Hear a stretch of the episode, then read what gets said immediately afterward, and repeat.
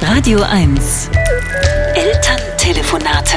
Geführt, aufgeschrieben und vorgetragen von Sebastian Lehmann. Meine Mutter ruft aus meiner Heimatstadt Freiburg an. Jetzt ist es bald soweit und euer Kind kommt, sagt sie.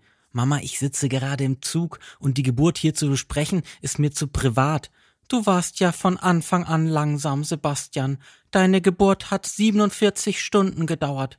Der Mann neben mir schaut mich erschrocken an.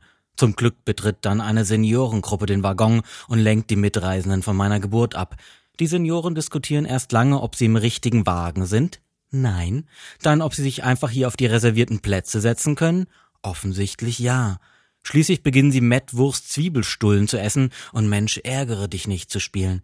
Was denn das für ein Lärm bei dir im Zug? fragt meine Mutter. Aber an Lärm musst du dich ja jetzt eh gewöhnen mit einem Neugeborenen im Haus. Als du klein warst, hast du eigentlich immer geschrien. Das wurde erst besser, als du in die Pubertät gekommen bist. Oder vielleicht auch nicht. Jetzt schaut mich der Mann neben mir mitleidig an. Die Seniorengruppe wird von ihren Sitzplätzen vertrieben. Es geht hoch her. Mettbrötchen fliegen durchs Abteil. Eigentlich sind Senioren schlimmer als Kinder, sag ich. Zum Glück bekommt ihr keinen Senior, sagt meine Mutter. Das war lustig, Mama. Übrigens sind dein Vater und ich auch fast im Seniorenalter.